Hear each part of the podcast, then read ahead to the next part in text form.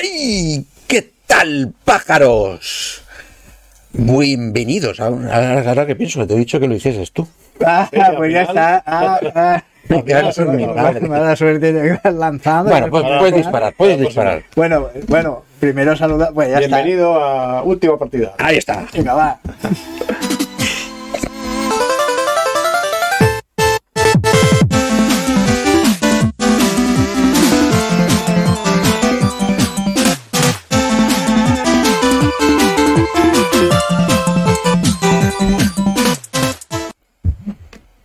Buena, buena, buena. Pues ya estamos. Después de la cabecera ya estamos aquí en el último episodio de- del año 2022. Sí, hay que matizar del año porque último suena como apocalíptico, ¿no? Como que ya nos vamos, pero no. Bueno, algún amigo mío la, la celebra y todo, creyéndose que es el último de verdad, hijo de su Ah, bueno, habla bien, que estamos en horario infantil. Bueno, y es, es un programa especial, Sí. ¿eh? porque somos tres hoy. Sí, sí, hoy tres.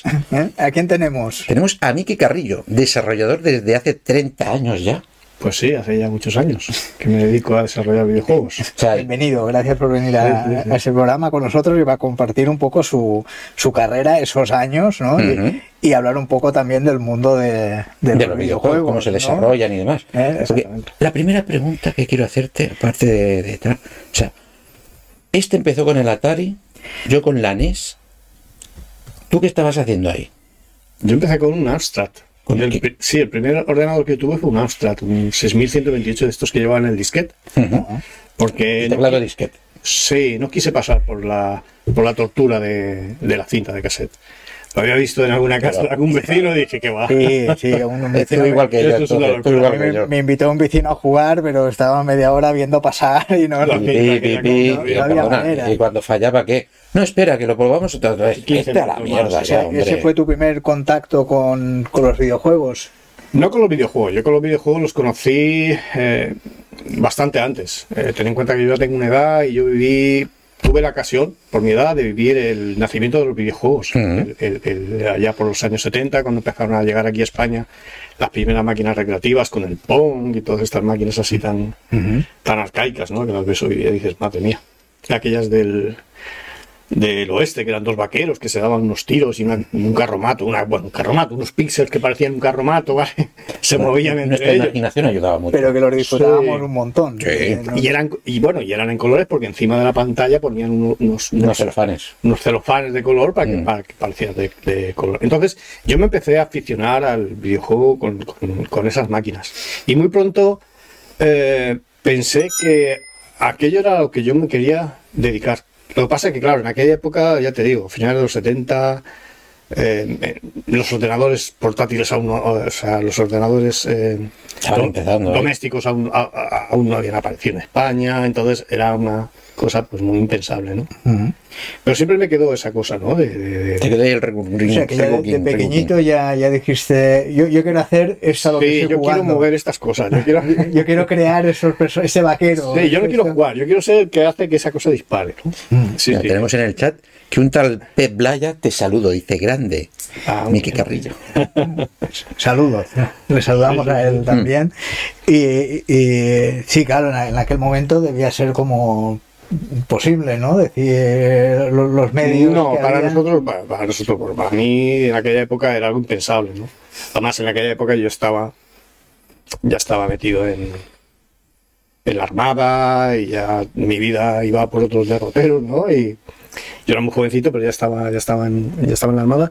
Y nada, ¿Que eh, que estabas en la Armada? ¿De qué hablamos? De la Armada. de la armada, de la armada española. ¿Verdad? Del ejército, del Sí, ejército. yo, lo que pasa- yo había estudiado electrónica, entonces, y, y esa era la razón que, que era tan afín al tema de los videojuegos. Yo había estudiado electrónica, entonces ya tenía cierto conocimiento, entonces para seguir estudiando electrónica me, me- me incorporé a la Armada en un programa que tenían de, para, para gente joven y, y te enseñaban electrónica de radares y ese tipo de cosas, entonces allí hice tres años y pico de, de carrera, pero bueno, luego lo dejé porque no me, no me gustaba mucho la...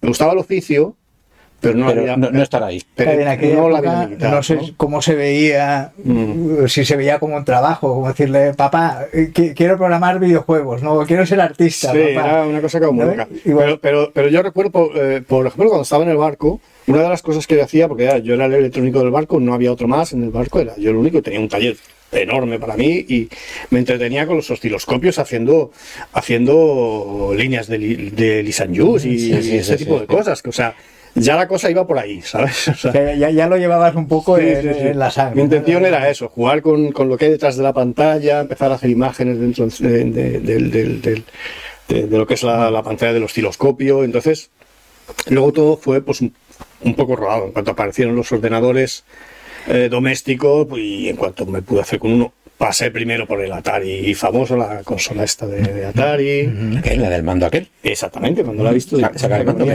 No, no- no se ve, no se ve el mando. El mando, el mando, sácalo. Sí, Ah, bueno, No, pues, ese no, Atari, no, cuando no, no Atari. es, es- es un No, emulador que sí, salió en su momento. réplica. Eh, Sí, el, el mando lo tengo, lo tengo guardadito. ¿eh? Pues sí, teníamos una consola de estas en casa y me acuerdo que los juegos los teníamos que alquilar. Aquí en Plaza España había una tienda que se llamaba General Eléctrica y alquilaban, alquilaban juegos para, para la Atari. Y íbamos día sí, día no, a alquilar un juego. Y de ahí es a formar Isla Dream. Bueno, eso fue un poquito más tarde, porque primero llegó el Amstrad, yo empecé a hacer mis cosillas con el Amstrad, empecé a aprender a programar, a hacer algunas, algunas prácticas, algunos jueguecillos, pero no, no llegué a hacer nada profesional ni sacar nada al mercado hasta que no llegó la amiga. Claro, porque es que, aparte, eso lo tenías que aprender tú en tu casa. Porque aquí Se aprendía a pelo. En España la industria debía ser mínima. o- Había una industria o fuerte, ¿no? Al principio de los 80 había una industria Sí. bastante fuerte. Teníamos eh, Dynamic, teníamos Herbe. Topo, teníamos Herbe, había...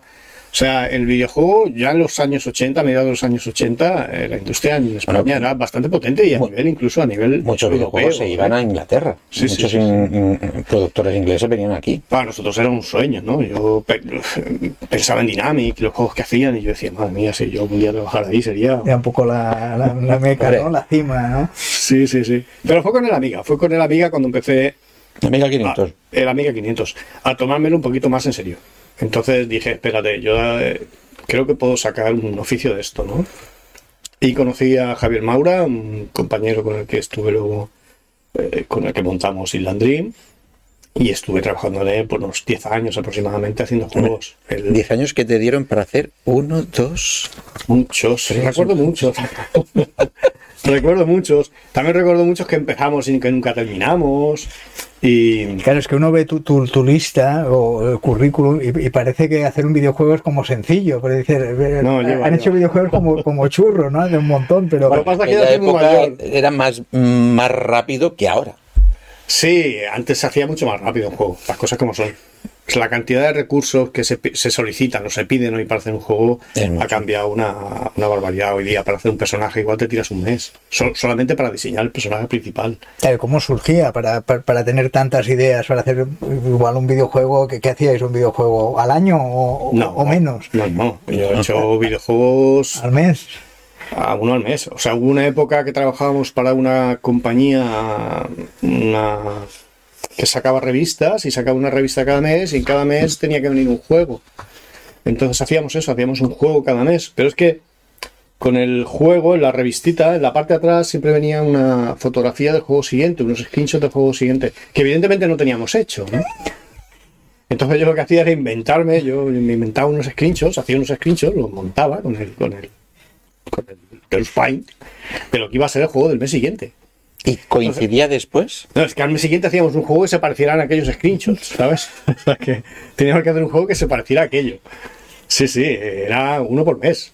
Madre Era una cosa, era una cosa. ¿Y qué más difícil? ¿A- hacer la- la- ¿Tener la idea de ese juego o después ponerla en práctica? Tener en cuenta que en, aqu- que en aquella época se estaba inventando todo. Mm. O sea, era tal el campo abierto pos- de posibilidades que tenías para poder hacer cosas que cualquier cosa que se te ocurriera la podías llevar a la práctica. Evidentemente había cosas que se vendían más, cosas que se vendían menos, ¿no? Pero había mucho campo. Hoy día muy difícil que hagas algo original. Aún salen cosas muy, muy originales, yo qué sé. El simulador de la cabra, ¿vale? Sí, ¿Qué o dices? Alguien se lo ha pegado por ahí, ¿no? Sí. Pero es raro, ¿no? las que hoy día- mecánicas de juego están, bueno, casi todas inventadas, casi todo una vuelta de Siempre se puede dar una vuelta, siempre hay ver, algo nuevo. Que lo de Goat Simulator no era un juego. Era una demostración de sus físicas que vendían.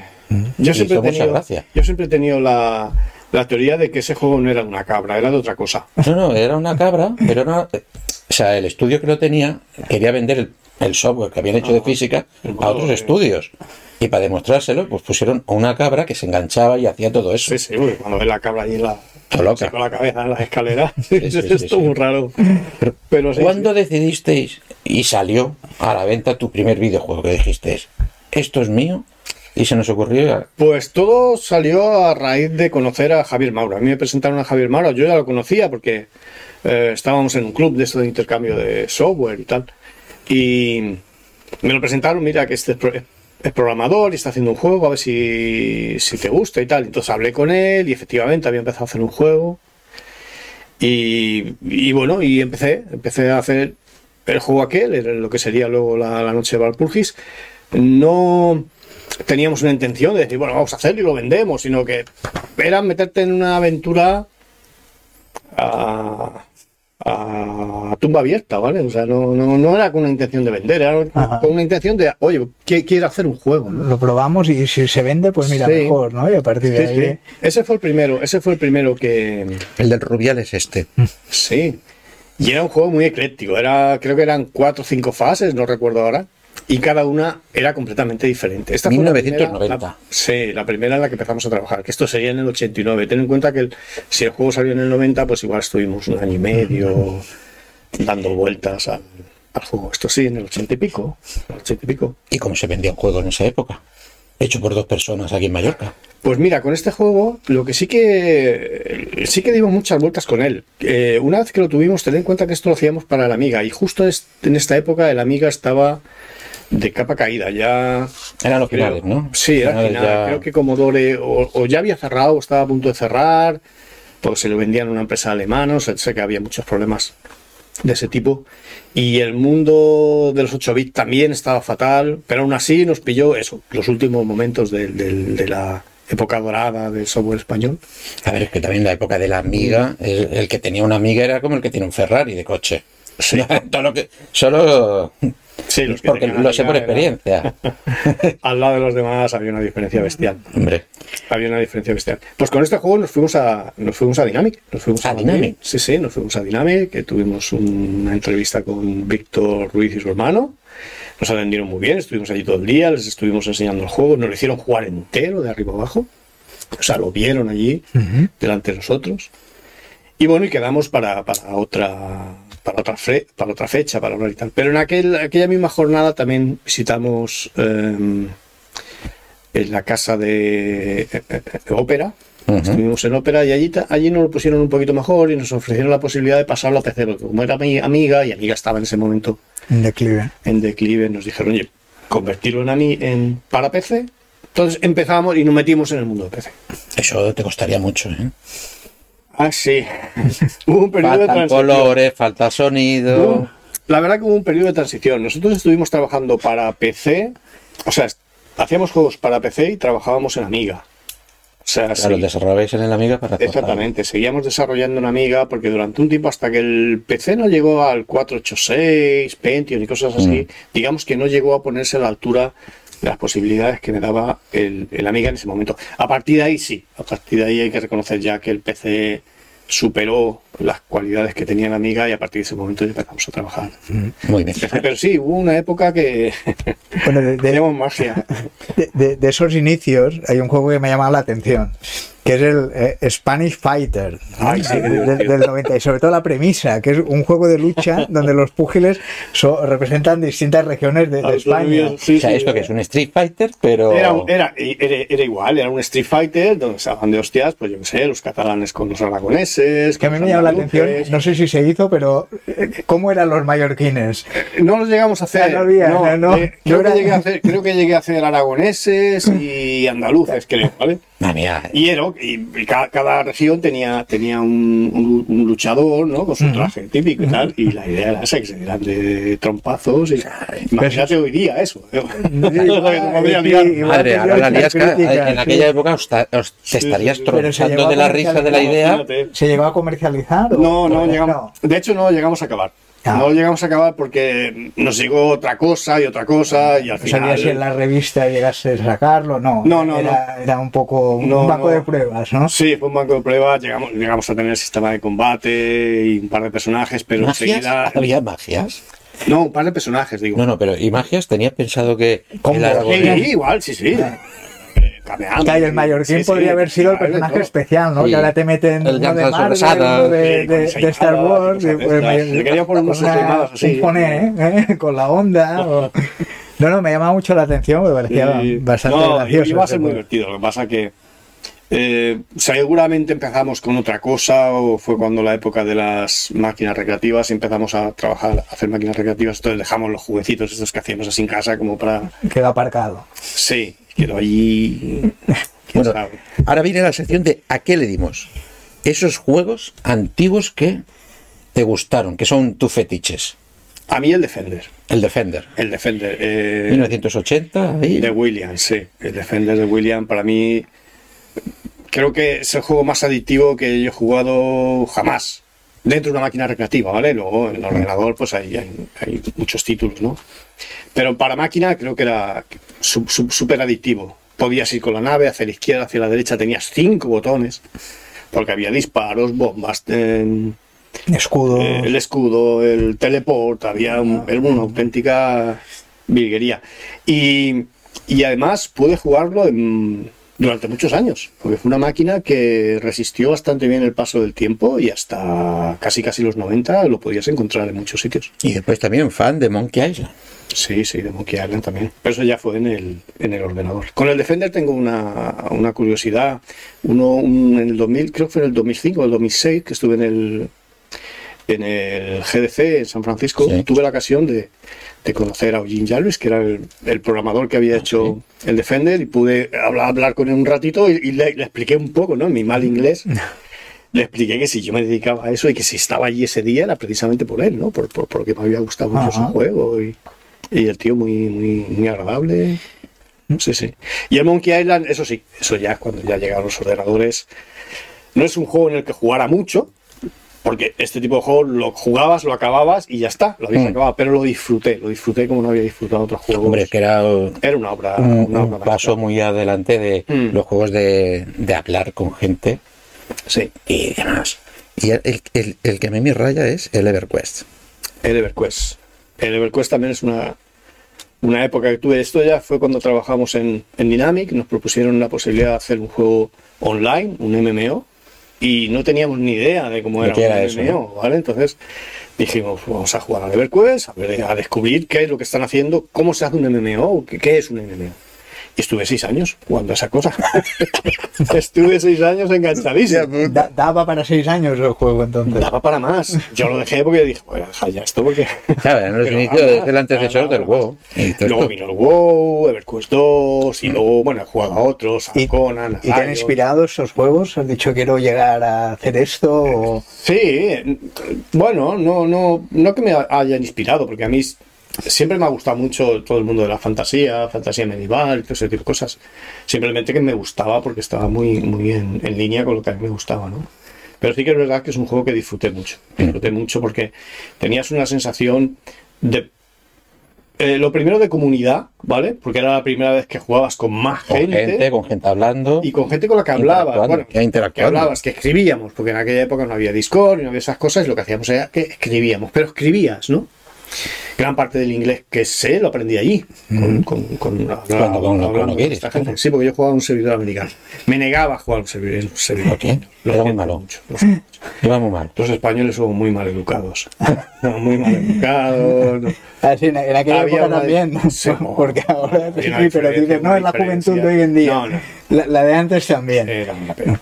Pues claro, el, inglés es básico para, Mm. para ese trabajo. Sí, ¿no? sí. Hombre, yo conozco gente que está en la industria que no habla inglés, pero se pierde cosas. Se pierde cosas por el hecho de no, de no hablar inglés. Ten en cuenta que solamente en la educación, en tutoriales, libros, información, Mm. documentación, instrucciones, todo se hace en inglés. Entonces, sí, en este oficio es algo que, que es obligatorio.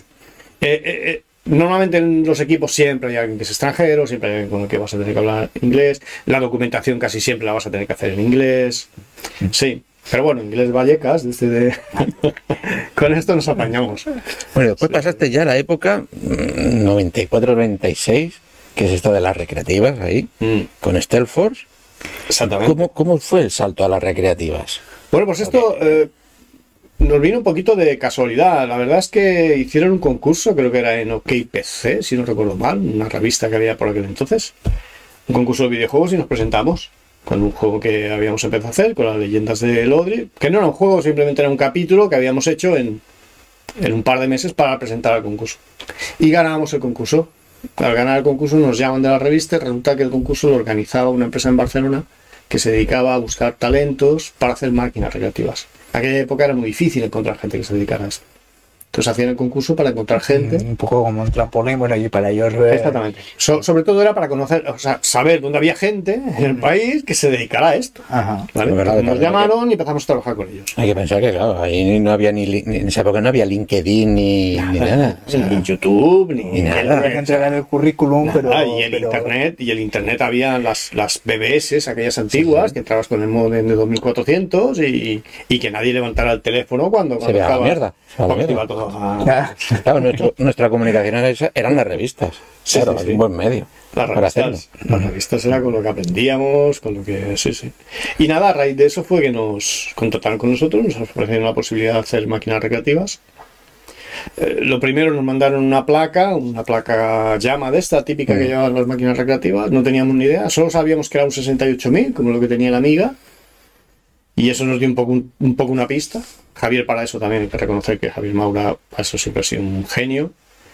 Y entre los dos, bueno, haciendo ingeniería inversa, intentamos O sea, averiguar. Nada de documentación. No, bueno, me Sácalo acuerdo, tú. me acuerdo que nos mandaron unos fax, unas hojas de fax, que habría 10 o 12 hojas, llenas de números y letras que tampoco entendíamos muy bien qué es lo que era. Las leímos y releímos mil veces intentando averiguar qué, qué era aquello, pero al final nada, empezamos a, a quemar EPROMs de aquellas para meter gráficos, ver qué salía en pantalla, ingeniería inversa. La madre del Claro, prueba error. Y como era un 68000, Javier lo, lo programaba desde Amiga, hizo un conversor de, de Amiga al 68000 de la cosa aquella.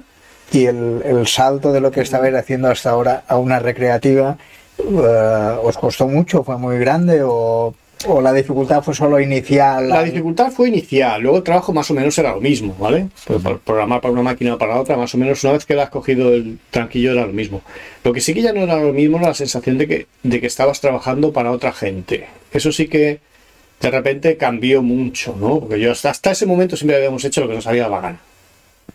A partir de ahí no, a partir de ahí ya hacíamos lo, no lo que nos pedían, pero sí más o menos lo que nos un pedían. poco de encargo, ¿no? Sí, me acuerdo que en aquella época estaba muy de moda el juego aquel de Carlos Sainz, que era un, que llevabas un coche por la nieve, entonces tuvimos que hacer una máquina de estas, que se parecía lo más posible, pero que no fuera igual, ¿no? Entonces, pero tenía que tener la misma mecánica, lo mismo nos mandaron una máquina con los volantes y... y- Hostia, qué guay, tú. Y todo desde aquí, desde Mallorca. Sí, sí, aquí estábamos, aquí estábamos, Joder. metidos en un piso allí en Esfortí y allí hacíamos magia Madre. con máquinas recreativas, sí, sí, sí, sí.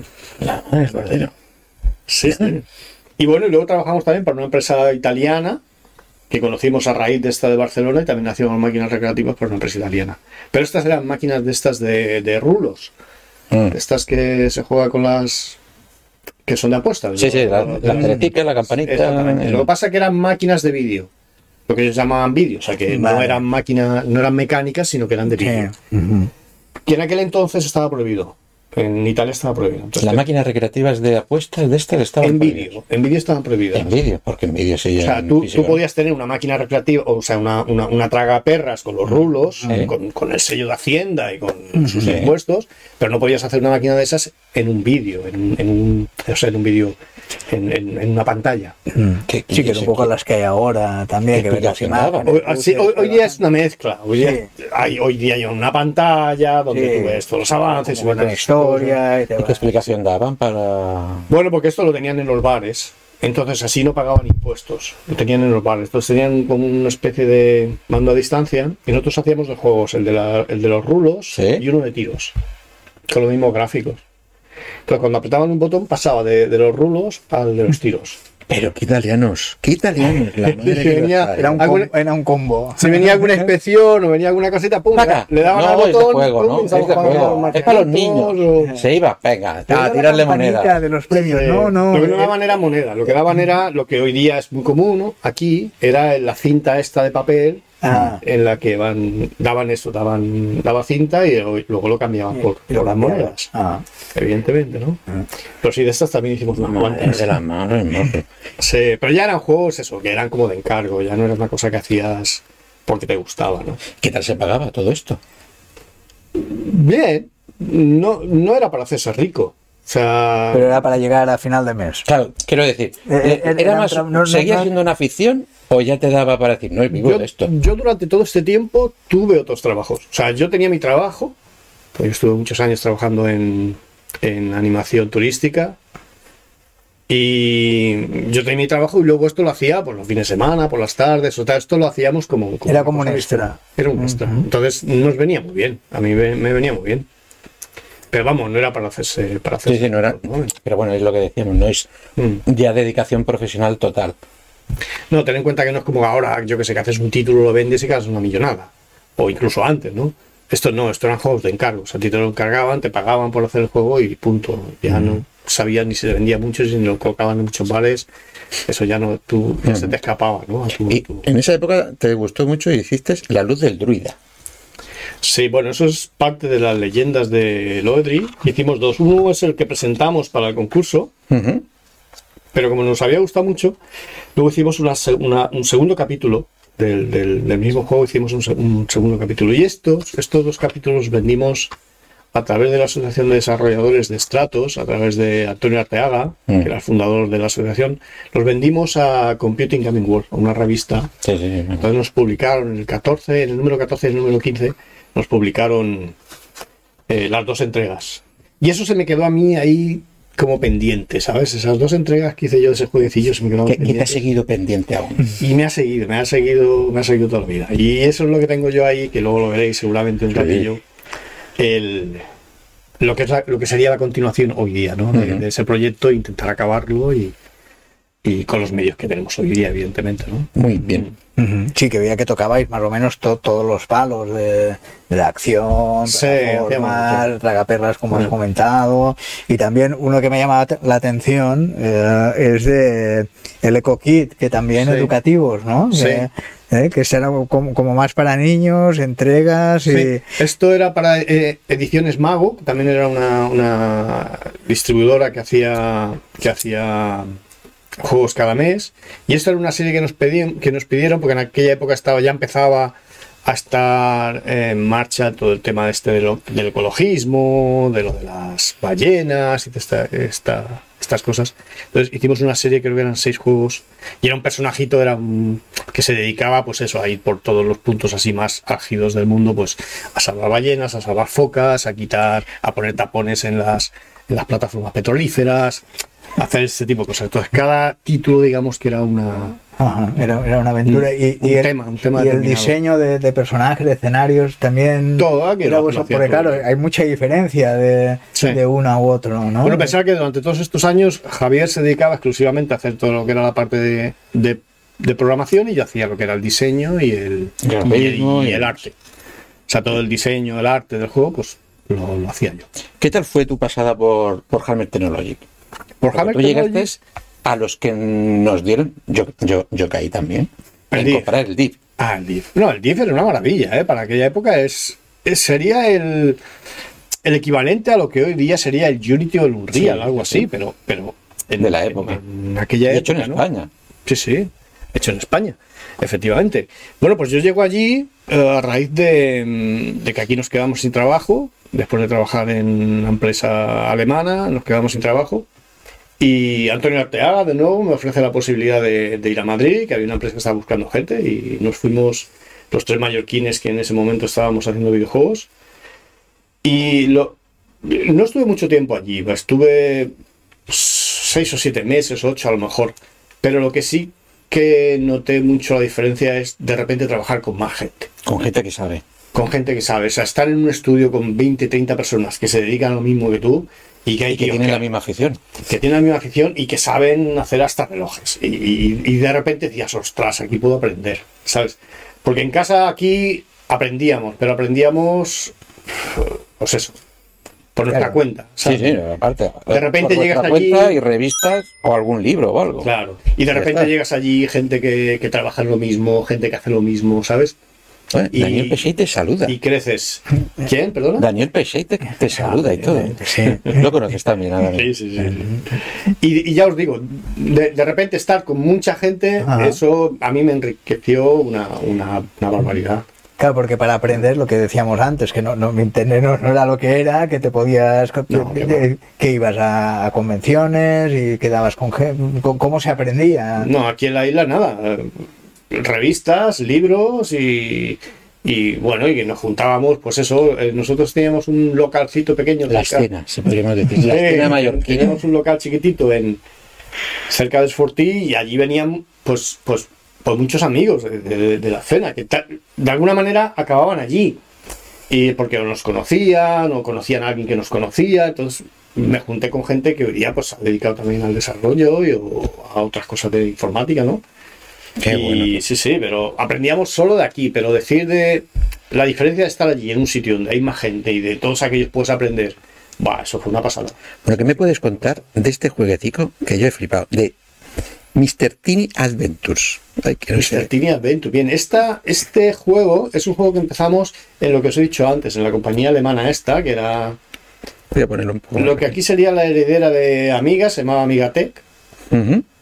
Eh, nos encargaron hacer un videojuego y empezamos a hacer esta, esta cosita. Eh, era un juego donde los gráficos ya era todo pre- pre-renderizado, ¿vale?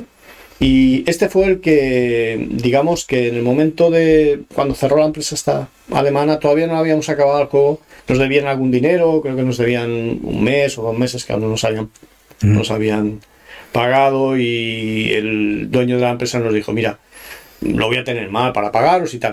Dice, quedarse vosotros el juego, lo termináis y si lo vendéis, pues con eso y dijimos, pues vale, pues Vale, yo solo te voy a hacer una pregunta de este juego. Está muy bien animado, está Mm. muy bien. O sea, ¿a quién se le ocurrió la idea de que fuese un Super Mario Bros. pero súper chungo? O sea, Pues- tabaco, cerveza, cucaracha, te iba a decir, define súper chungo. cigarros encendidos que te queman. Sí, yo lo- O sea, que era para adultos el juego. O sea, es, que, es que parece el Mario Bros, pero Hace, de, de sí, pureta aire. hace, hace unos meses lo estuve viendo, estuve viendo los vídeos y dije, madre de Dios, hoy día saco esto y me lo tiran a la cabeza. Porque ahí sí, ahí hay que reconocer que hay cosas. Pero era aquella época, ¿eh? en los años. Esto debió ser en 97, 99, 98, salido sí. 99. sí. Claro, en aquel momento, igual- lo que decía, igual no, no había esta corrección que, que ahora No, te limita no, más. No, pero también, a ver, también hay que pensar. uh, hay que llevar cuidado. de- Nadie diría, esto a los niños les va a encantar. Mover un paquete de Marlboro y cervezas y No, no, no era mal bolo, era mal rollo. Era Marlboro, porque así. Marlboro igual eh, Sí, sí. eh, eh, hubiese sido El más paquete caro. era mal rollo. Ah, Hay una cinta de vídeo que mueve, que no la voy a reproducir, pero creo que ha salido. Claro, no, Los niños igual no veían eso también. Es Sí. como los niños que ven los Simpsons no ven las capas que hay debajo. No, pero es que además, este- esto era un tío chungo. De hecho, el juego, o sea, el juego, el título nos, nos lo hicieron cambiar, ¿vale? Ah, mira, aquí está la cinta. El hostia, título, sí. el, el título del juego nos lo hicieron cambiar. Nos lo hicieron cambiar porque era, era un título chungo, ¿vale? Ya. Y en un momento dado. O sea, no era Mr. Tini, ¿no? Las aventuras de no, Mr. eso de Mr. Chiquitín no. Era, era otra cosa. Era otra. Sí que era. Creo que se llamaba Mr. K con K de kilo, Mr. K Puyo. Sí. Madre mía, ahora se entiende todo. Ahora se bueno, entiende. en el mercado alemán, en el mercado inglés, les daba igual. Para el por- por- mercado alemán, eh, creo Porque que para ellos no significa lo mismo. para el mercado alemán le pusimos, le pusimos Mr. Caput. Le pusimos Mr. Caput. La madre. Pero cuando ya salió, cuando ya salió en, en España y en, Ahí ya- en Sudamérica, Necesitaba un pues, cambio. Le cambiéis el nombre. Porque este, ya os digo, este una vez que eh, nos fuimos a Madrid, tuvimos la ocasión de vendérselo a, a, a- a una empresa, bueno, al dueño de, al dueño de James, se lo vendimos al dueño Sí, de ¿qué James. dijo? Y, y bueno, y lo, lo, lo- no- nos lo compró y Ah, sí. lo- sí, sí, y lo vendió, le pareció muy bien. Sí, es que ahora este juego lo remasterizas un poquito y, y yo creo que tendría salida ahora también. Lo ¿eh? vendieron, lo vendieron. No, no, y esto que estamos viendo es de. Creo que es de un italiano jugándolo en una emulación a 60 frames por segundo. Sí, sí. a tope. Bueno, y de ahí saltas ya a, A Dynamic. a Dynamic. Exactamente. Estando en Hammer, estando en Hammer nos hicieron una oferta al equipo donde yo trabajaba, a todos los que estábamos en, con el Div 2, nos hicieron una, una oferta para irnos a, a Dynamic. Se ve que no había buen rollo entre entre Dynamic y Hammer se ve que no había buen rollo en aquella época por algún motivo que no. Que no Hombre, que- si te van quitando los trabajadores, creo que no es para. Creo que tenía algo que ver con el hecho de que Hammer estaba haciendo un, un programa, un juego de, un juego de fútbol con, con un con un manager también y estas cosas. Entonces, pues se ve que a los de Dynamic no les sentó muy bien aquello y, y entonces hicieron una OPA laboral. Ah, ¿vale? Sí, yo creo que sí. Y bueno, nos ofrecieron formar un equipo en, en Dynamic y bueno, yo tenía la opción de o quedarme en Hammer o irme a Dynamic. Si me quedaba en Hammer me iba a quedar solo, porque se iban todos en equipo, ¿no? Perdona, aparte, Dynamic es el sueño. Y claro, Dynamic, te- te- después de todo lo que yo he vivido, te dicen vente a Dynamic, dices, madre mía. Claro. Y efectivamente, eh, nos fuimos a Dynamics, empezamos a hacer un proyecto que se llamaba i4, que tenía que ser algo parecido a lo que hoy sería el Elite Dangerous, ¿vale? Por eso se llamaba E4, porque vendría a ser lo que era el Elite. Un simulador espacial. Sí, sí, sí.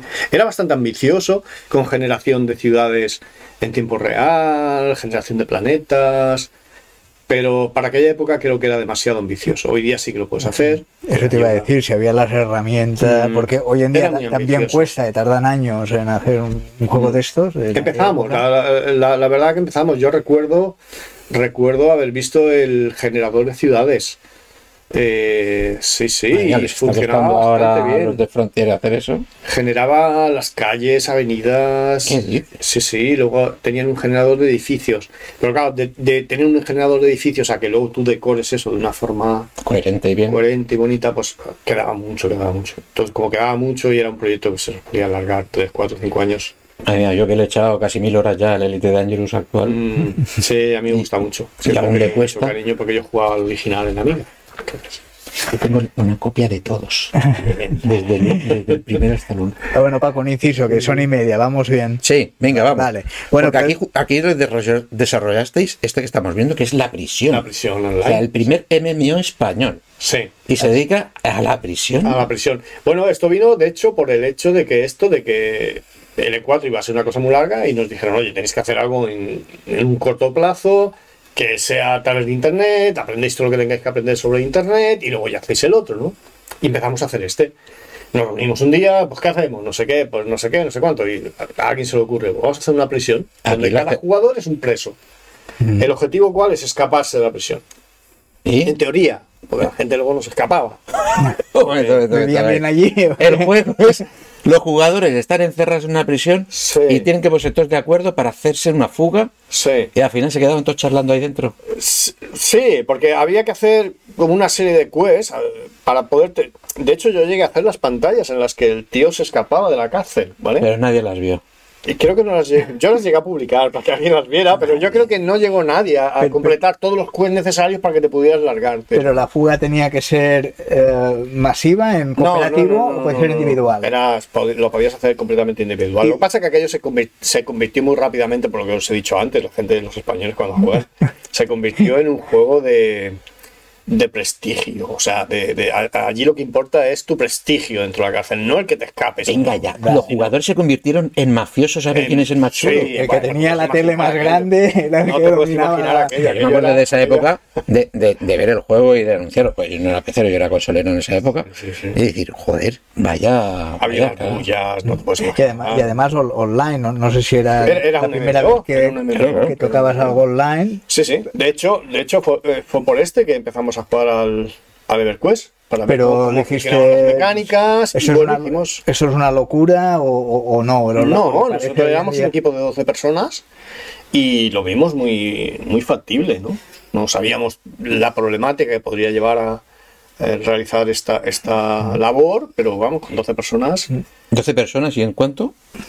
Estuvimos como un año y medio aproximadamente, un año y medio, a lo mejor dos. Y luego existía que una vez, bueno, como hay ah, hoy en día también, una vez lanzado, que, Mm. que hubiera cor- claro. correcciones, que, que los Claro, mismos claro. usuarios te dijeran. Claro, de hecho el primer día, el primer día que me acuerdo que el primer día que salimos, creo que se vendieron como 25.000 unidades el- la primera semana y la gente entraba y no podía conectarse porque los servidores se, se caían. colap- colapsaron. Sí, sí. Hostia. Entonces, claro, Muerto de éxito. sí, eh, los servidores no daban, no daban. Y me acuerdo que Tony Pomar, que era el que se encargaba de toda la parte de red, tuvo que cambiar todo el sistema de, de red porque lo hicimos con con el que venía por Windows, creo. Y tuvo que crear el uno solo, no independiente completamente nuevo, para, para poder. O sea, hubo mucho, mucho mantenimiento, mucho, mucho mantenimiento de, de la presión. Y ha sido un juego que ha estado durante muchos años, ha estado muchos años funcionando. No solo en Dynamic, sino luego en Creo y luego en, en, en Show, una empresa que se creó para hacer el mantenimiento de los servidores. Y ya te digo, había unas bullas enormes. Qué gente. Sí, bueno, sí, sí. ahora vamos con el in and out. Algo bueno de los videojuegos y algo malo. Algo bueno Algo bueno. y algo malo del mundo de los videojuegos. Y aquí tienes que responder Nos centraremos en nuestro personaje. Algo bueno. Bueno, para mí Algo bueno desde el punto de vista de desarrollador de videojuegos. No de los videojuegos, sino desde, desde tu sillón de desarrollando videojuegos. Sí, desde ¿Qué es lo bueno que te ha dado a ti o ves tú que da? Lo, lo mejor que me ha dado a mí el mundo de los videojuegos es trabajar en algo que me gusta. O sea, la- porque yo, antes de entrar en esto yo había trabajado en muchas cosas. Y he tenido la, posibilidad de trabajar en hostelería, en construcción. Pero la sensación de que yo tengo, de que cuando me levanto todos los días y me voy al estudio, es una sensación feliz, es una sensación de que, jo, voy a hacer algo que me mola. Voy al, no al hobby, ¿vale? Porque el hobby lo tengo en casa. Mm. Pero vas a hacer algo que te gusta. Entonces, esa sensación sí que me lo ha dado esto y no me lo dio ningún otro de los oficios ¿Y algo malo? que he tenido. Algo malo, las horas que te quita. Te quita muchísimas horas. Eh, si realmente quieres disfrutar un videojuego, yo que sé, como por ejemplo el, el EverQuest, este tipo de cosas, son tantísimas horas a las que tendrías que dedicarle que las necesitas para tu familia. Para la familia, para los hijos, para los nietos. No, no eres el primer desarrollador que me dice, eh, desde que estoy desarrollando ya no juego. No, yo sigo jugando. Sigues jugando. Sí, yo sigo jugando. Me gustan mucho los simuladores de vuelo y también me gusta mucho revisitar el Skyrim. Cada Ahora, ahora- ahora entraremos en eso, llegaremos, Sí, sí, llegaremos. sí, sí, sí. Y a mí me gusta. Lo que pasa es que ahora juego a pocas cosas. Ahora juego a muy pocas cosas. Antes jugaba mucho, a todo. Ahora no. Ahora tengo esos nichos ahí. que- Y eso Pero a veces era el dilema que tú comentas que te gusta lo que haces, pero cuando tu, tu hobby se convierte en tu trabajo, Mm. a veces ahí chirría, ¿no? Un poco ya igual. Sí, no es lo mismo, es como lo que os comentaba antes, no es lo mismo cuando tú haces un juego que te gusta a ti o cuando haces un juego por encargo, porque estás en una empresa, ¿no? Evidentemente no es lo mismo, pero sí que es verdad que el oficio es muy agradecido, si te gusta este oficio. Y normalmente la gente que cae en este oficio no cae de casualidad. O sea, a lo mejor tú en un bar puedes caer de casualidad porque te has quedado sin trabajo, no sé qué, te ofrecen, oye, pues vente y me echas una mano en la barra y caes. Aquí no. Aquí si tú caes en este oficio es porque Es algo muy has, hecho para caer en este, en este oficio. Esto es un concepto que tenemos muchos los europeos, porque por ejemplo Dani, ¿no? Eh, cuando estuvo cuando estuvo en Disney, él le sorprendió muchísimo encontrarse, pues claro, él está trabajando aquí en Europa y demás, y todos eran del mismo palo, como tú comentas, no, si estás en esto de la animación, es que te gusta, que tal, tal. Y en Estados Unidos es el primer sitio donde se encontró con gente, que eran todos los americanos, en los que estaban ahí, y era su trabajo. O sea, y no lo veían como afición, y no sabían nada del entorno ni, ni nada. Pues qué estaban ahí trabajando. Qué, qué triste, porque la verdad Pues que es, una, es una lástima, ¿no? Trabajar en una cosa de estas tan, Es muy chula. Bueno, y de Yo la he Dynamic, disfrutado mucho. de Dynamic acabas en, en Cryo, En Crío, exactamente. Eh, Crío en Interactive, varios. sí, lo que sería, era la división española de, de, de Crío Interactive. Bueno, nosotros trabajamos para Crío Networks, que era la, empresa, la división francesa que se dedicaba a hacer juegos eh, de Internet, juegos enganchados a Internet, ¿no? Y nos contrataron directamente desde Dynamic porque esta empresa se hizo con los derechos de la prisión. Cuando Dynamic cerró, esta empresa compró los derechos de la prisión para poder seguir explotándola a nivel internacional. Entonces, a los tres mallorquines que habíamos llevado gran parte del peso de- de- de- del desarrollo, eh, tanto Juan Gabriel Cobas, que había hecho el cliente, y Tony Pomar, que, habían hecho, que había hecho servidor, y yo, que era un poquito, no jefe de arte, pero, pero digamos que coordinaba un poquito el, el- el- el estilo, pues nos contrataron a los tres, más a la chica que se encargaba de, Iria, que se encargaba de mm, las relaciones con el público, de la comunidad, nos contrataron también para continuar con el juego. Hicimos dos DLCs adicionales, la fuga de Don Vito, De Don y Reincidentes. Reincidente. ¿Alguien se escapó? No, no se escapó. Aquí tampoco. Lo que sí que hacíamos ya. Ni Don Vito, ya Don, Don Vito ya en la tampoco. última, en la última época hacíamos bodas, Madre. nos disfrazábamos de ¿Cómo? bodas, ¿Hacíais bodas? Sí, bodas, y se casaban en la cárcel y todo. Y entrábamos, porque nosotros podíamos entrar como. No encontré como ningún NPC. O sea, que, Nada, que era el eso, germen de los Sims, ¿no? Parece. Sí, sí, es verdad, es verdad. ¿Eh? Parece el Entrábamos, principio de los eh, Sims. Entrábamos como NPCs y claro, para poder casarlos teníamos que entrar con el muñequito del cura y pues ibas allí y los casabas y había lista de espera para, para poder Era como una red social, ¿no? Sí, sí, sí, había lista de espera porque había tantísima que yo no entro todos los días aquí a jugar a. Estaba muy bien en la prisión, no, no querían Sí, salir. sí, sí. ¿eh? A lo mejor Sí, sí, tendrían sí. que poner en las prisiones de ahora el juego para que, para que la gente dijera, eh, sí, sí, está bien aquí. Está bien. Está Pero bien. no había modos de pago, ¿no? Para tener una skin- un, un- No, un uniforme nuevo, No, no, en, una aquella cerveza época, de en marca. aquella época era de pago, no, no recuerdo lo que era, no sé si eran 700 pesetas o una cosa así, lo que valía, porque esto empezó con las pesetas todavía, y se pagaba men- mensualmente. Mensualmente Era para- muchísimo menos, creo que se pagaba, por ejemplo, por, por- creo que era la mitad de lo que se pagaba por EverQuest. una- Mm, Pero ya se usaba que si querías mejoras, si querías No. una skin, No, o si no, no, no. querías un, un, No. un pack. Tú o con, no. tu- con lo que tú pagabas al mes tenías derecho a la conexión al servidor y allí dentro lo que, vivir. lo que consiguieras es lo que tú Tenía las mismas opciones que cualquier otro Exactamente, no jugador. era un pay to win, Mm. una cosa de estas tan de moda ahora. ahora. Y ahora, ¿a qué le estás dando? ¿A qué juegos estás dándole tú Si tienes tiempo, claro. Sí, cuando, cuando, cuando tengo tiempo le doy a los simuladores de vuelo. Estoy volando. Espérate que, en- que te vas a adelantar por el vídeo. Sí. En- Específicamente al... al DCS, al Digital Combat Simulator. Y, y es un simulador de, de- de vuelo de combate. Llevo también unos cuantos años trabajando con él. Pero también he degenerado, porque de repente, de pasar a. de, de volar, pasé a hacer los paneles que llevas en la. en la. en la cabina. También construyo con, con interface y conectándome con el, con el simulador, sacando los datos a través de- del, del Sport, cojo todos esos datos y hago reproducciones en pantallas táctiles de todos los mandos de los, de los aviones. Entonces la gente utiliza esas pantallas para crear las He visto ese vídeo, lo iba a poner, pero digo, virtuales. hostia, no. Luego dices que no tienes O sea, tiempo. o sea que ya no vuelo tanto, sino que hago paneles para los que vuelan. Entonces, así que lo que hago es que últimamente, en vez de entrar tanto aquí, lo que hago es eso, me doy paseos por el Sky. Me cojo la espada, me voy por ahí a matar dragones y me desconecto completamente. ¿Cuántas horas has hecho ahí al Skyrim? Muchas. Esta es la segunda vez que lo juego. Lo jugué, lo jugué cuando salió. Eh, Ahí yo me dejé 10 años, 200 una- una- un- sí. Y lo dejé porque ya no sabía cuál era la historia principal.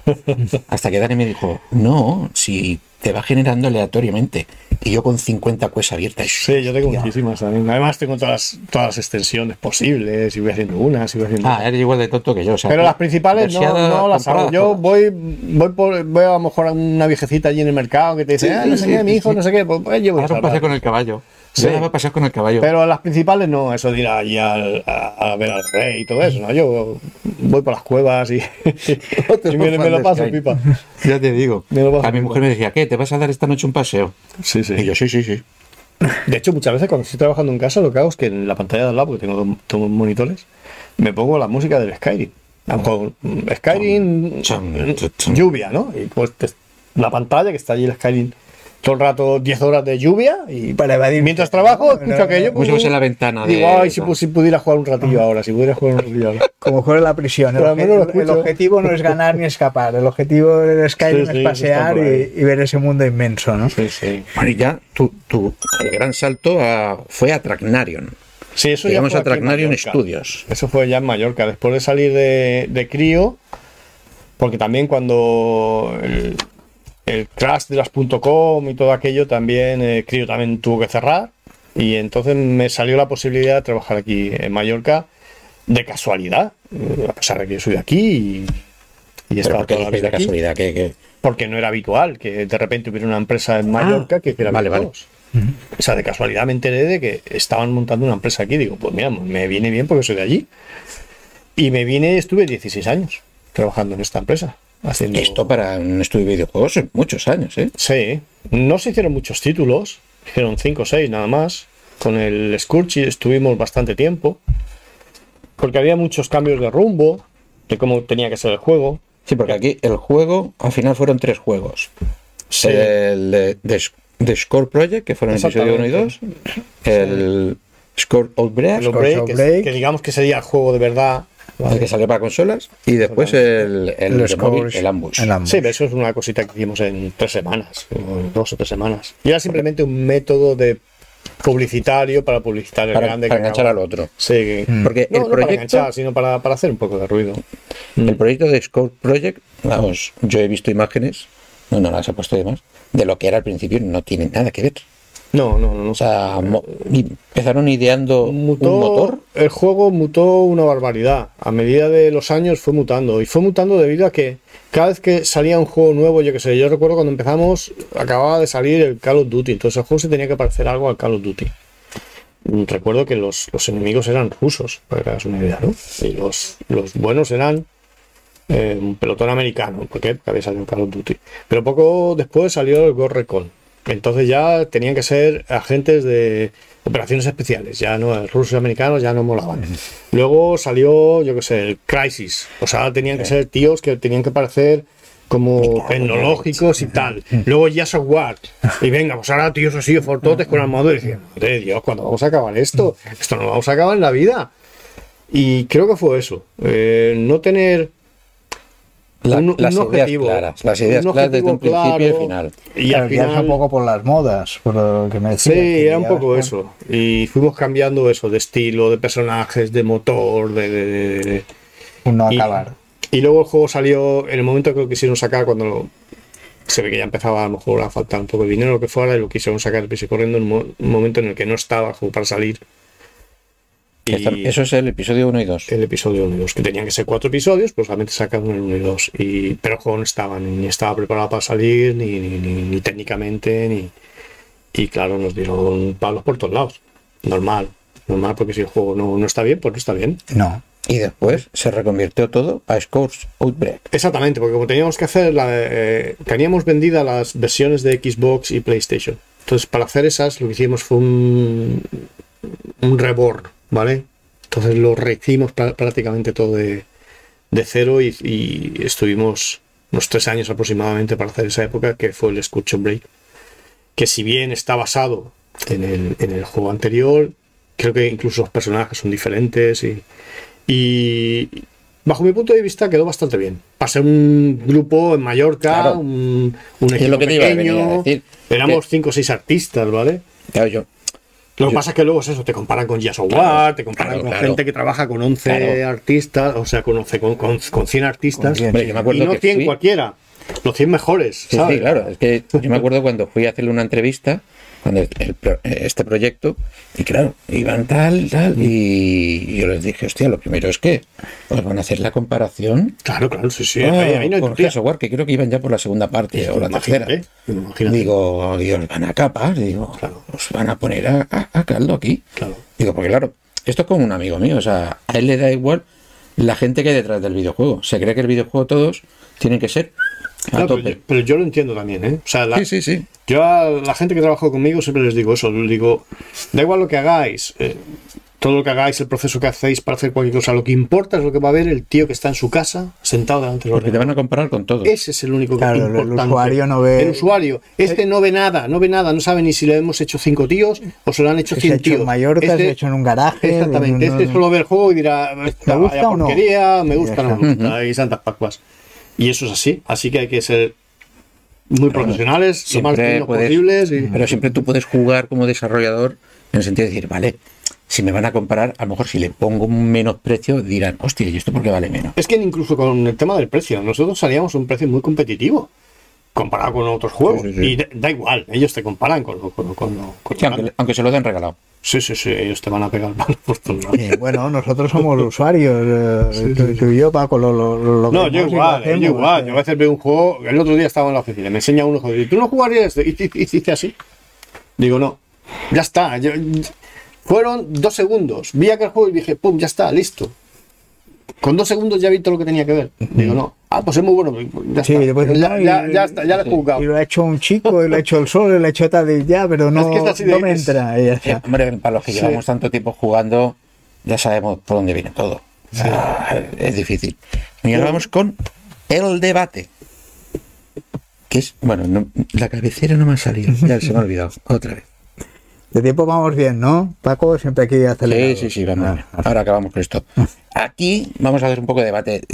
El desarrollo, por lo que estamos viendo, eh, pueden ser largos o cortos. Mm. ¿Cuál es lo mejor para un videojuego? Corto. Corto, siempre corto. Sí.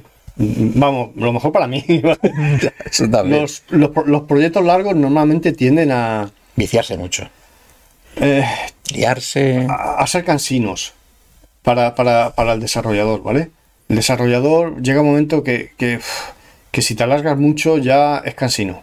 Y no puede quedar obsoleto en algún momento, porque si dura y- 3, y, 4 ade- años. y además eso, ¿no? Además te puede pasar, te puede pasar eso, con lo cual te ves obligado a revisionar todo el arte, revisionar todas las técnicas o revisionar todas las cosas, ¿no? O, o peor aún, que hayas Mm. sido innovador y creativo en una cosa y alguien inconscientemente haya tenido la misma idea y haya salido antes que tú. También puede Encima- pasar, también puede pasar. Sí, mm, yo creo que los desarrollos deberían durar como mucho, como mucho dos años. Cualquier una aven- aventura que dure más de dos años, luego es difícil que sea económicamente rentable, porque o vendes una barbaridad, pues no vas a poder pagar con todo el, el dispendio que has tenido que hacer en nóminas, en producción. En...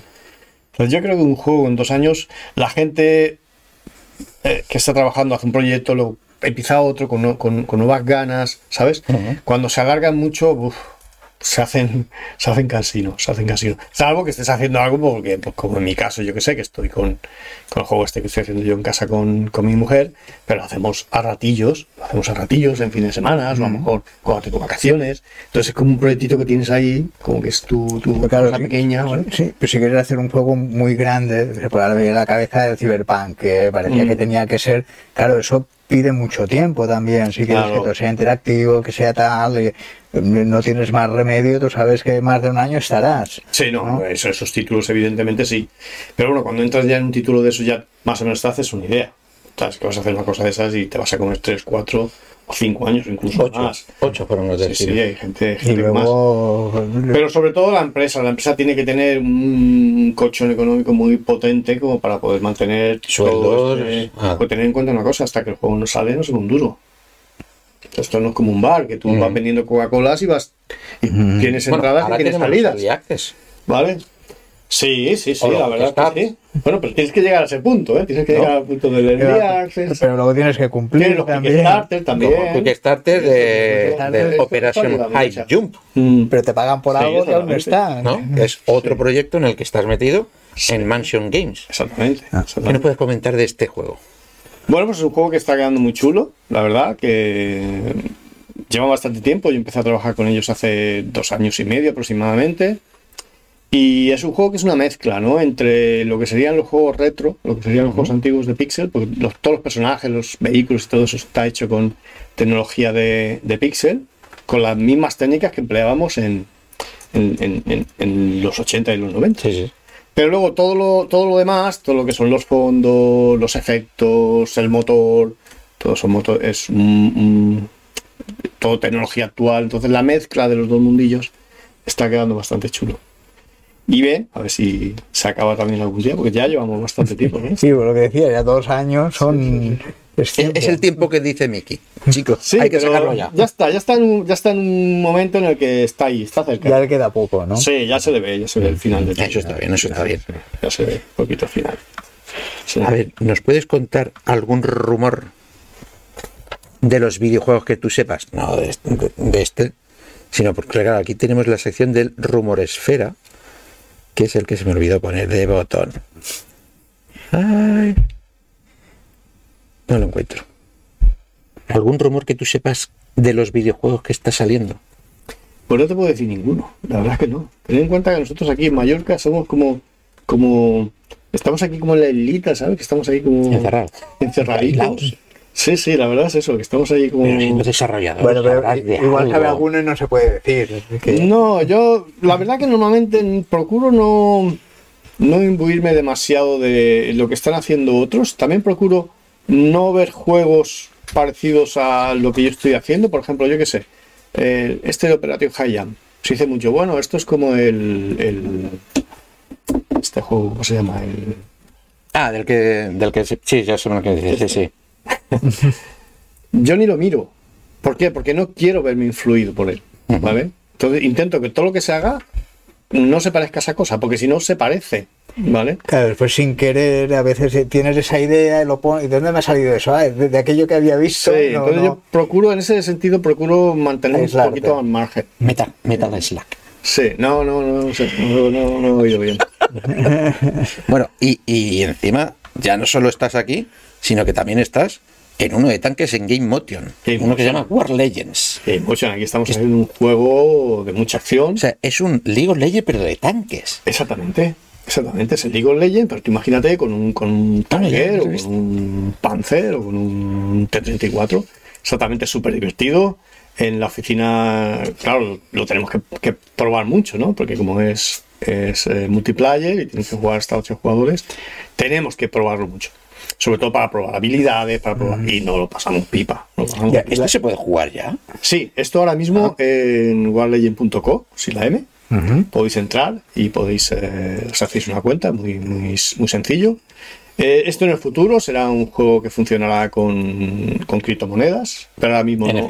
Ahora mismo es, es gratis, es, es completamente gratis. Hay una serie de NFTs que simplemente por el hecho de tener una cuenta ya puedes jugar con ellos y entonces puedes jugar, otro puedes descargar, puedes jugar. Y lo que vamos haciendo es que durante el desarrollo pues vamos publicando semana sí, semana no, todos los avances que vamos haciendo para que los jugadores nos den feedback de qué les parece. Y la, y la gente, como en el League of Legends, se puede comunicar y Sí, pueden- sí, tienes un chat interno dentro del juego, pero normalmente la gente que juega estas cosas se comunica con el Discord. Y no hay que banearlos como en el League of Legends, que algunos son los españoles los más mal hablados. No, pero creo que no te- somos creo que no muy buenos hablados. A diferencia que los americanos. Creo que no tenemos... Creo aquí, que no, no tenemos- aquí no hay ese problema, no hay que haber, no, hay un árbitro, ¿no? No, de hecho creo que no tenemos ningún Para- método ahora mismo para poder banear a la gente o cosas de ese estilo. Pero igual habrá que hacer algo en el, en el futuro. Pero ya os digo, es un juego que yo lo estoy disfrutando mucho, la verdad. Es- nos está quedando muy guay, con un equipo muy joven. Muchos son de la escuela, muchos de los chicos que trabajan conmigo. Y es un proyecto que apenas tiene eh, nueve meses. O sea, ¿Nueve meses? Sí, sí, esto lo empezamos prácticamente en abril. Hostia, está muy bien, ¿eh? Y está muy avanzado, llevamos muy avanzado, estamos todos súper contentos. Un poco lo que os decía antes, cuando un proyecto mm, rula solo, ¿sabes? Que la sensación es como muy fresca, muy, muy, muy de. No sé, de que. De que mola. Está bien. Pero has, has comentado que hay muchos alumnos, alumnos de la escuela, de decir, donde estás tú dando clases. Donde doy clases por las tardes, claro. Allí con el poquito tiempo que me queda también les doy clases a los alumnos en, en la EDIP. Hacemos un curso, bueno, un máster de desarrollo de videojuegos. Eh, son tres años. Y ahí les enseñamos de todo. Mm, arte, programación, diseño, eh, mecánicas de juego, guiones. O sea, tocan bastantes eh, partes de lo que es el, el desarrollo de un videojuego. Con lo cual, los alumnos que apretan, ¿vale? Porque no todos, pero los que, los que apretan y los que les gusta, eh, llegan, salen, salen bastante preparados para entrar a trabajar. Yo ya os digo, tengo cuatro o cinco, son alumnos de, O sea, del- de la escuela. Tenemos una buena cantera. Sí, de- sí, sí, sí, sí. Esto es una cosa que yo siempre he echado en falta, el hecho de que, de que aquí no tuviéramos sitios donde enseñar, porque si tú enseñas a la gente, eh, le enseñas el oficio, esa gente, como aquí no hay industria, cogerá y se irá, ¿vale? Pero llegará un momento que dirán, "Va, ya estoy cansado de irme, me quiero quedar, voy a crear un estudio pequeñito y, y- y al final que haya estudiantes, creas iniciativas para que haya empresas. Claro. Y al final hay empresas, ahora mismo hay cuatro o cinco estudios de videojuegos yo la hace- Cuando, cuando, cuando yo empecé no había ni uno. No había nada. Nada, era cero, porque tampoco había nada, nadie que te enseñara ni nadie. Entonces, el hecho de que exista esa, esa escuela, que también ahora también hay formación profesional, también hay otras escuelas donde enseñan esto, hace eso, que haya eh, la suficiente infraestructura dentro de la isla laboral o, o- o sea personal o sea de, Sí, sí. de recursos humanos como para que en un momento dado surjan esas iniciativas de que "Oye, pues, pues mira entre cuatro vamos a hacer un jueguecillo y si va bien montamos un estudio Entonces, tu consejo a estos estudiantes, ¿qué sería? Sal y ve a un estudio a seguir formándote y Mm. crecer, y sal y montate ta- también un estudio. No, lo primero que les digo es que apreten, que apreten durante los estudios. Porque Pero al cada salir, año. al salir. Sí, porque cada año van a salir 10 o 12 de la escuela. Y de esos 10 o 12, a lo mejor hay 2, 3, 4 que son los que van a, estar a la altura de la industria, de lo que la industria les pide. ¿vale? Entonces en la escuela tienes que apretar. No basta con lo que haces en la escuela. En casa tienes que, que, que- que- trabajar, echarle horas. Dejarse de jugar, dejarse de tonterías. Mientras estás en la, en la escuela que estás pagando, aprovecha ese tiempo. Son tres años de tu vida, aprovechalos. Y ya está. Y luego lo que venga. Que encuentras trabajo en una empresa, fantástico. Que quieres montar una in- iniciativa con compañeros, fantástico también, porque la industria lo necesita aquí en Mallorca. Y en una isla que estamos, que vivimos nada más que del turismo y que hay muy poquita industria, pues tener este tipo de cosas que está tan deslocalizada y que podría funcionar, pues es genial. Y es, es, es un trabajo, podría, bueno, un trabajo, podría decir, de, de jóvenes, o por ejemplo, alguien con 40 años podría ir a la escuela y, y aprender. y Sí, no, a este veces, a veces en la escuela nosotros nos hemos encontrado con gente Aún sin saber nada también. Sí, sí, ¿no? sí. Con- con- eh, yo me he encontrado con algunos alumnos que, que ya los ves, que, que ya son adultos. Y dices, pues este señor ya tiene otro trabajo. Lo que pasa es que no le gusta su trabajo y quiere hacer otra cosa diferente. Claro, se puede parecer eso, ¿no? Los videojuegos es más para, para gente joven. Para, No, no, pero he encontrado, he encontrado alumnos de esa de ese perfil. Pero no es habitual, ¿eh? Lo más habitual es que entre gente bastante jovencita. Y también es habitual que entre gente que tampoco sabe muy bien qué es esto. ¿Qué? ¿Qué? Sí. ¿Cómo? O sea, también ¿Cómo? entra- hay muchos que entran que ¿Qué? da la sensación de que no saben lo que es desarrollar videojuegos. Ah, Yo creo que siempre he echado en falta de que lo que os he dicho antes. Si una persona entra en esta industria es, por- es porque o te ha gustado, te has ido a YouTube, Lo has visto cómo tocado hacen los juegos, de has alguna visto- manera. te has descargado, aunque sea de donde sea, el Photoshop. Hay gente que no ha tocado el Photoshop en su vida. Y te quedas así un poco diciendo, bueno, pues, pues, pues, les enseñaré yo. ¿vale? Pues vas a tener que hincar muchos codos. Sí, sí. Porque. Entonces es lo que os digo, con los tres años que estéis aquí a veces no os da tiempo, porque venís muy, Verdes. muy verdes. Más ¿vale? verde que el croma que no ven. Pero bueno, Pero ahora no, ya, salen, salen, salen bien preparaditos, ¿eh? ya vamos con tu proyecto personal, que es lo que comentabas, que has hecho los paneles.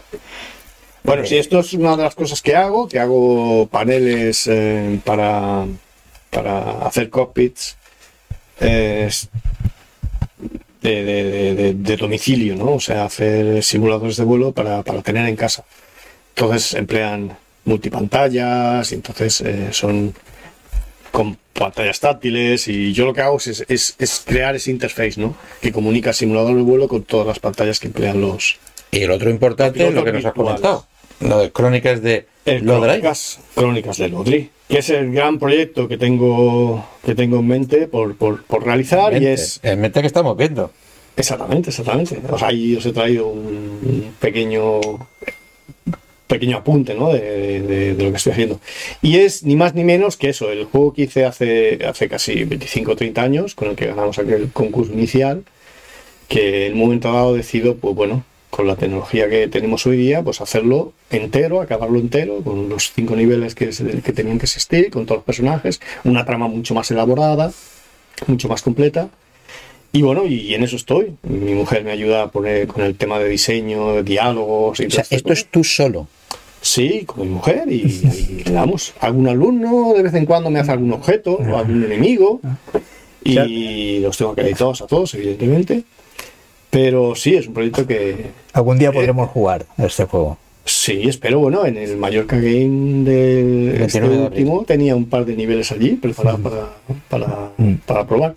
Tengo ya los cinco niveles preparados, que, son- que son los que salen en el juego. Lo que pasa es que me falta acabar un poquito los, los, eh, los bichos finales y estas cositas, ¿no? Yo más o menos le calculo que está como un 80%. ¿Y hasta este 80 que te ha llevado? ¿Cuánto tiempo yo? Pues llevo prácticamente desde que salió el Unreal 4. O sea, ¿Qué? igual llevo 8 o 9 años. Sí, sí. Lo que pasa que es eso, solo tengo tiempo. tiempo. de trabajar, Claro. pues eso, los fines de semana, a lo mejor un poquito. Eh, cuando me dan las vacaciones de Navidad, como, como, como ahora, pues, pues le doy tres o cuatro días o cinco días. Mi mujer de vez en cuando, pero es algo que tenemos ahí como esa cosita. Y cuando lo tengas ya acabadito y listo, ¿dónde va a salir esto? yo quiero sacarlo por todo el mundo. que lo vea todo Dios.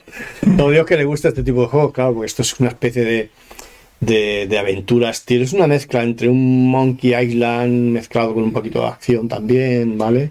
¿Pero será para PC o con la Play 5 lo podremos jugar? Se puede jugar con cualquiera, ten en cuenta que lo estoy haciendo con el Unreal, entonces yo puedo hacer el port a, a cualquier plataforma. Supongo, supongo que será primero en PC. ¿En Steam? Sí, eh, lo sacaré lo más seguro primero en Steam o en... ¿Tienes cuenta de desarrollador ahí? No, todavía no, no, pero en cuanto esté en el momento preparado, pues ya haré todo lo que tenga. ¿Y por qué no lo sacas ya en Early Access si ya lo tienes tan avanzado? Sí, lo que pasa es que eh, nunca tengo tiempo de, de decir, voy a pegarle un empujón fuerte, voy a hacer algo para si que... Tienes el 80%, me parece que hay empujón de sobra. Sí, la verdad es que no me voy a dar cuenta, no me voy a dar cuenta y un día estará acabado. Y diré, diré, ostras, está acabado. Sí, sí, ya, ya lo- ya sí. no queda nada. No. Sí, sí, ¿Y ahora sí. qué hago? Si está el Star Citizen que lleva 10 años. Sí, sí, sí. sí. O sea, y tú ya lo tienes al 80%. Sí, sí, sí. ¿Lo No, ya tengo, ya? tengo los cinco niveles están, me faltan los, los monstruos finales, algunos quests que tengo que afinar, algunos eh, diálogos que también estoy haciendo que los diálogos cada vez sean más, más interactivos entre el personaje y entre, entre los NPCs, para que sean un poquito más variados. Y bueno, y es con lo que disfruto. Con lo Eso que, bien, con lo que bien. paso bien y algún día pues eso, se acabará. Hombre, yo te animo a que lo saques ya en Steam, en Sí, Early sí. Se va vendiendo, el que lo compre pues ya lo puede descargar y Sí, jugar la demo. Y encima De hecho, ya hay también te puede servir para coger Hay, de, hay de tres cosas. nive- hay tres niveles de ellos que están, están completamente acabados, se pueden acabar, se pueden jugar completos, o sea que no es que falte un 80% de cada nivel, sino que falta un 80% Que está al 100% los tres. de- de- del juego, ¿no? Salvo que luego diga, bueno, pues quiero añadirle más cosas, quiero añadirle más bichos, pero yo procuro no, no venirme muy arriba con eso. Claro, que también O sea, puede tengo un plan eso, y el ¿no? plan es ese y... que, que tienes el dibujito ya perfecto y, te- ay, y- y le vas añadiendo detalles al dibujo y sí. igual no le hace falta, ¿no? Ya está, No, de vez en cuando le voy haciendo, le voy haciendo arreglos. ¿no? pequeñas cositas. Sí, voy haciendo algunas cosillas, pero, pero tengo un plan. Y el plan es no pasarme de lo que yo había presupuestado. De- no de dinero, sino de trabajo. Oye, eh, quiero hacer cinco niveles y cinco puntos. Y ya está. No voy a meter más. O sea, No, es que lo, es lo- no, no se acaba nunca. Sí. Ya habrá una segunda parte. Seguro. Bueno, perdona, esta sería la tercera, una cuarta parte. Bueno, y ahora, ¿a qué le darás? ¿Qué juego estás esperando tú mm, para seguir jugando? Yo estoy Esto- esperando a esta gente, a los de Bethesda. Los estoy esperando, digo yo. A mí no El pueden Starfield, dejar- el Starfield, ¿no? A mí no pueden dejar con el Skyrim así y ya está. O sea, tienen que sacarme otro más y, y mejor. Y Pero tú sabes que esto va a tardar mucho. sé, de, de vez en cuando te van enseñando pantallas y te, van, y, y te viene el hype arriba, pero luego resulta que a lo mejor son bulos. Y, Está el Starfield por delante. Ya, que eso no. es 2023. ya no sé. Pero bueno, algún día, algún día O saldrá. sea, algún día esto que acabamos de ver es una cinemática de, de- muy bonita de por dónde podemos ir andando. Mm. Que como sea todo andar, o sea, yo A no mí me da que- igual, yo me monto el caballo. Sí, y- no, no, es pero quiero enorme, decir, eso en el 2024 ni lo veo. No creo que ni lo veamos. Madre mía, no sé, no sé, no sé cuándo saldrá. Pero te- le tengo la- unas ganas locas. De mientras, pues nada, seguiré volando con, con los avioncitos y los helicópteros. Bueno, antes saldrá su juego que, que es Seguro, seguro. Sí. Seguro, seguro. Seguramente, seguramente. Seguro, seguro. Y eh, bueno, do- dos preguntitas. Eh, claro, lo que decíamos, lo que ha avanzado el mundo de los videojuegos, ¿no? En Mm. esos 30, 40 años. ¿Estamos llegando a la cima o, o- o no? ¿Cuál es el futuro? ¿Las, las VR, la realidad virtual? O... No lo sé. Eh, el VR tiene mucho, ti- ¿Has- tiene mucho recorrido. ¿Has tocado? Tengo, virtual? tengo, tengo, he tenido el, el Oculus, ahora tengo las, las de HP y me gusta mucho las sensaciones. Hay cosas por solucionar, el hecho de que tú no tengas feedback en las manos, ¿no? De cuando Mm. tocas las cosas, el tema del mareo, mucha gente se marea. Hay cosas que arreglar, pero yo creo que el futuro del videojuego va por ahí, en la inmersión, en que todo sea mucho más eres de los míos. inmersivo. de los míos. Pero hay, hay cosas que arreglar. Sí, no. To- to- todavía no está fino esta Yo- cosa. Pero la es- VR esa cosa tan grande en la cara, eso, eso, que, eso mm, tampoco. El es- cable. eso o tiene que si ser una gafa que tú te pongas así, pum, y ya está, y ya lo estés viendo, ¿sabes? pero Pero eso- está para quedarse ya el VR. Por- al principio parecía que sí, Yo creo que hablaban, sí, yo creo que no. sí. Eh, de hecho, por ejemplo, nosotros que lo usamos mucho en, en simulación de vuelo y en simulación de coches también se usa mucho. Y en Ese, ese- espacial, este es el el ámbito perfecto. Es, sí, es el ámbito perfecto, porque tú juegas sentado en una silla, en estos, en un simulador siempre estás sentado en una silla, entonces es el ámbito perfecto, ¿no? Mm. Pero luego sí es verdad, si tú quieres hacer un juego de aventura donde te quieres mover, ya tienes ese problema. Yo, por ejemplo, el juego que estamos haciendo, el Crónicas, eh, lo estoy haciendo y puedes jugar con las, con las gafas puestas. Y se ve precioso, porque parece que estás dentro de- de- de- del mundo. Yo veo al personaje allí y parece que estoy al lado de él, de que puedo hablar con él, ¿no? Pero claro, en cuanto me empiezo a mover y la cámara se mueve lateralmente, mi cerebro me dice, oye, te estás moviendo lateralmente, Pero tu, tú no. tu oreja no se está moviendo y, No, no. y pillas un colocón que flipas. Sí. Entonces, esas cosas, Pero ojo, ya te digo yo que es entrenamiento, ¿eh? sí, sí. De hecho, si, si me pongo un dentro. cuesta, Es- si sí, me pongo un horas con la cabeza ya, ya- ya no me mareo. cuesta. Pero, Claro. pero es eso, o sea, pones a cualquiera y todavía... y- Tendrías que ver a Dani jugando eh, en el Skyrim VR, o sea, cómo va corriendo por ahí, que yo lo veo y digo, ya estaría vomitando ya mismo. Mm, ¿Y él qué pasa? hay ¿No que mareado? cuidado, hay. O sea, y él, claro, como empezó con esto con el DK1 Hay que hacer, hay proyectos. que hacer como, como, como los bailarines. Yo creo que hay que hacer como los bailarines. Siempre tienes que fijarte en el punto que tienes justo delante. Si, si ignoras un poco todo lo que está pasando Sí, sí, a, sí. a tu alrededor, Mm. Eh, la visión Bueno, por eso periférica lo no, te el- mareas el tanto. filtro ese para... No te marees, que Mm. te hacen más oscuro los lados. Exactamente, lo que hacen es eso, que ignores un poquito el lado. Porque si no, tu cerebro coge un colocón de mucho Sí, cuidado. sí. Pero yo creo que andará por ahí la cosa. Y también, bueno, que, que ya es una realidad, pero en ese futuro de los móviles ya se ha convertido, ya, ya puedes jugar casi a cualquier cosa, ¿no? Es, es como... Sí, pero yo creo que lo de los móviles, el otro día leí un artículo, no sé dónde, que a los móviles le quedaban como 6 o 7 años, que van a desaparecer, que no los necesitaremos. O sea, lo llevaremos todo integrado dentro y. O sea, el móvil y la pantalla y todo eso, eso creo que va a desaparecer. Hostia, ¿y qué- ¿con qué lo vamos a cambiar? No lo sé, nos implantarán alguna gafas, cosita o- pero entonces jugaremos o reloj, las ¿sabes? O sea, o creo, creo el, el artículo iba de eso, iba, iba precisamente de eso, de que, de que en 5, 6, 7 años ya no habrá móviles. O sea, es, es un artefacto. Ah, esos artículos también son como... Sí. "Oh, los videojuegos se han acabado, se han muerto. Es una industria... Pero, pero me lo creo, ¿eh? Porque ya tiene relojes. Sí, ¿eh? ya, Ya- hay coches, los drones estos que ya parecen coches. Sí, digo, Ya empieza a haber gafas que también... porque yo siempre he dicho, ¿dónde están los coches voladores que me habían prometido en el Sí, año sí, 2000? sí, sí. ¿Dó- dó- ¿Dónde estaban? Y no están. Y ahora, ahora los empiezo a ver con los drones, estos de cuatro hélices. Sí, sí, pero madre mía, menudo, "Ostras, que menudo ahí, aire ¿eh? que tienen que levantar. Han llegado un poco tarde, pero, pero están ahí. Está Sí, bien, sí. está bien. Y nada, ya hemos llegado al final de la entrevista, creo yo. Sí, que Muy se ha hecho corta, o bueno, al menos yo creo que da para más, da para una Sí, entrevista sí, más. sí. Bueno, cuando salga el juego hay que traerlo, ¿no? Me invitáis, me invitáis, claro. 2028 o por ahí. No, el suyo. no, Hombre, lo tienen al 80%, tiene que ser ya 2023. Yo espero, yo espero con un poco de, de suerte que el, que el 23 sea, sea el año definitivo. ¿Qué futuro le, le- le ves a los videojuegos en este 2023? Ah, muy bien. El mundo de los videojuegos es algo que, que siempre se ha mantenido y yo creo que cada vez crece y funciona bien. Hoy día ya siempre se había dicho, no, es que factura más que la música y el cine juntos. Es que Mm. factura más del doble que la música y el cine juntos, ¿sabes? O sea, Sí, sí, sí, sí. es, es un, es un hecho. Mira. Entonces, eso significa que la gente los compra, la gente los juega y la gente les A mí ese detalle me gusta cuando hay compras de estudios o tal, como la compra de, de Activision, bueno, de Microsoft que ha hecho. Mm. O sea, me flipa cómo los noticiarios se, se hicieron más eco de la compra de Star, bueno, de, de Lucas Sí. por parte de Disney, que fueron 400 millones, Mm. que después la de Bethesda, que fueron 7000. Sí, sí, es unas O sea, y la de Bethesda salió en los sitios de economía. Ujú. Sí, sí. Y la de Microsoft, que han sido, no sé, No, una burrada más aún. mueve, mueve una cantidad Salió. de dinero, mueve una cantidad de dinero. También es muy difícil triunfar en el mundo del videojuego porque salen tantísimos títulos que, salga uno y que triunfe Claro, es muy difícil, es muy difícil, muy difícil. Sobre todo por el tema de, no de competencia, sino de visibilidad. Que la gente sepa que está tu juego. en no solo la calidad, eso que igual hacer el mejor juego del mundo. Sí, pero, Pero si, nadie te ve- una campaña de marketing que la gente sepa que ese juego existe, Es yo eso. puedo colgar mi, mi juego lo puedo colgar en Steam, pero si, si no lo sabe nadie, ¿Y cómo haces que lo sepan? Lo tienes que gastar dinero o visitaros a vosotros. Sí, bueno, pues si ahora dicho el 2023, pues ya tenemos aquí reservada la cita para, para promocionar, bueno, y ver y, y poder jugar al juego. Claro, claro. ¿no? En Early Access, seguro que lo pone, seguro que lo pone.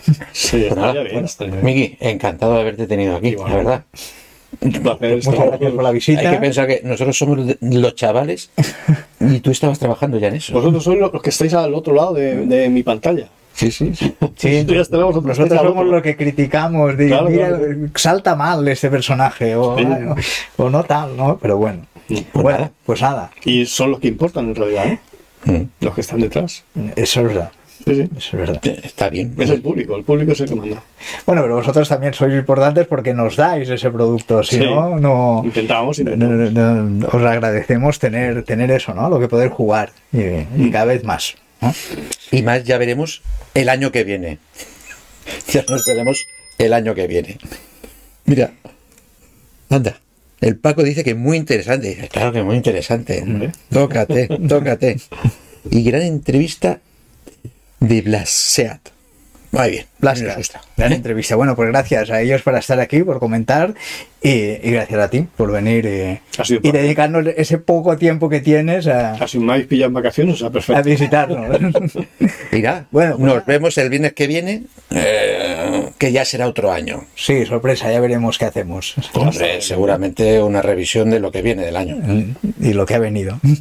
Venga, hasta la próxima. Hasta luego. Adiós.